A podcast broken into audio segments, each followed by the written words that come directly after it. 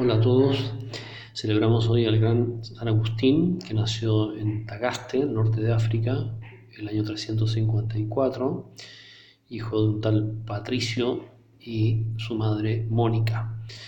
Fue un hombre que, mm, bueno, desde joven experimentó eh, la curiosidad por las cosas de la vida, en términos ya sea intelectuales, como también en términos más bien, como decir, carnales, ¿verdad? Y tuvo un hijo por ahí. Eh, digamos que fue un hombre relativamente mal portado, aunque esto se puede exagerar. Cuando escribe sus confesiones, al final de su vida tenía tanta fama de santidad que, que se le ocurrió esto, de escribir mm, con bastante detalle, quizá con una cierta cuota de exageración, eh, los errores de su vida pasada. Pero en fin, está claro que fue un hombre eh, alejado de Dios, eh, hoy día diríamos un carretero fino, y, sin embargo tenía una gran inquietud profunda en su alma, ¿ah? una sed de Dios que él no sabía reconocer y trataba de alguna manera saciarla de mil maneras que al final se demostraron insuficientes y equivocadas. Bueno, pero esto tomó tiempo porque su conversión ocurre después de un largo peregrinaje a través de distintas, digamos, corrientes de pensamiento, hasta que finalmente se encuentra con San Ambrosio en Milán y la predicación de San Ambrosio le, le abre el, corazón, por así decir, a la luz de Cristo y a la fuerza de su amor. Y se convierte a los 33 años. Eh, luego, más adelante, ya será sacerdote y obispo de Hipona, también estamos hablando del norte de África, y murió a los 76 años.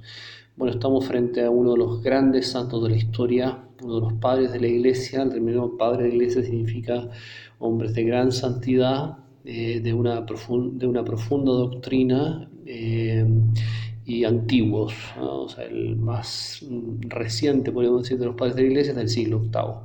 El último precisamente Isidoro de Sevilla. Entonces, bueno, San Agustín, uno de los grandes padres de la iglesia, que se caracteriza por, muchas cosas, pero fundamentalmente se le llama el doctor de la gracia, eh, porque vio clarísimo de que el hombre no es capaz de eh, ser auténticamente cristiano, ser santo, recorrer el camino de la vocación bautismal a la santidad sin la gracia de Dios, sin la ayuda del Señor.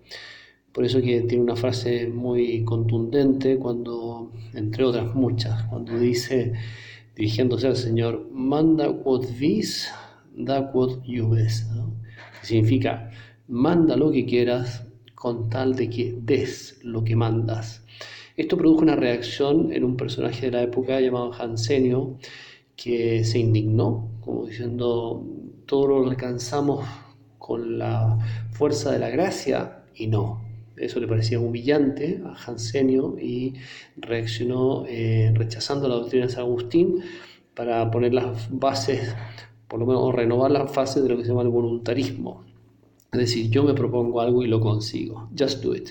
Yo lo consigo y ahí esto en términos humanos en algunas cosas puede funcionar, pero en términos de esa transformación profunda del corazón y ser verdaderamente cristianos identificados con Jesús, eso es imposible sin la gracia de Dios.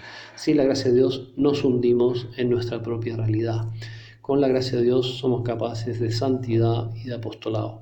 Bueno, esto lo vio muy claro San Agustín. Y por eso que se lanza la conquista de la santidad, del amor de Cristo y de la coherencia de la vida eh, según las enseñanzas del Señor, eh, apoyado en la gracia de Dios. ¿ah? No, no, le pesó su pasado, como diciendo, bueno, yo que he sido tan miserable durante 33 años o hasta los 33 años que ofendí a Dios tantas veces y gravemente, ¿cómo voy a aspirar eh, a ser santo? Y sin embargo, así lo hizo y fue un enamorado de Dios. Bueno, es muy bonito leer, les recomiendo leer mm, las, confesiones y otros textos suyos porque es de una gran profundidad y, muy actual. Es un estilo literario que dice, bueno, parece un libro de esta época.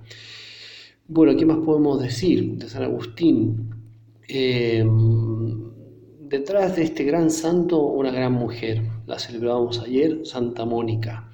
Eh, ¿Cuánto sufrió eh, Mónica? Porque bueno, su marido no estaba ni ahí, por lo menos durante mucha época, frente a la conducta de su hijo, pero ella lo sufría todo porque era una madre profundamente cristiana. Entonces, ¿qué hizo? Rezó, esperó, rezó y lloró. Lloró mucho, las lágrimas abundantes de Santa Mónica. Es una eh, mujer impresionante, hay unos diálogos con su hijo al final de su vida, cuando están cerca de Roma y, ya ven, ella ve muy cerca su muerte, bueno, y son diálogos preciosos que el mismo Agustín recogió, que les, les animo a, a, conocer.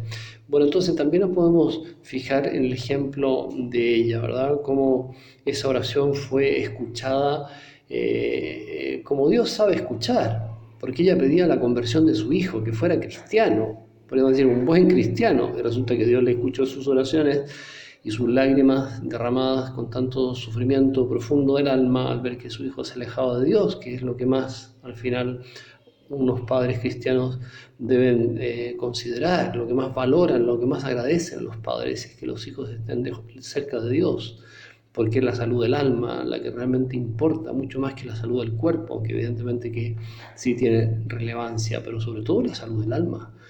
Eh, Santa Mónica nos recuerda que la verdadera salud, la que verdaderamente importa, es la relación de cada uno con Dios. Y en este caso de su hijo Agustín, alejado del Señor, atrapado en la esclavitud del pecado, eh, le movió a rezar con muchísima fe. Entonces Dios le concedió no solo un cristiano, sino que un gran santo, uno de los más grandes santos de la historia del cristianismo. Entonces, también vemos en el caso de Santa Mónica, cómo el Señor premia la oración cuando es sincera y constante. Acudamos a San Agustín para que nos enseñe, interceda por nosotros y nos enseñe a amar a Jesús con toda la fuerza del corazón eh, y a confiar plenamente en la ayuda de su gracia. Y acudamos a Santa Mónica para no desesperar, para no caer en el desaliento, sino que confiar muchísimo en el poder de la oración.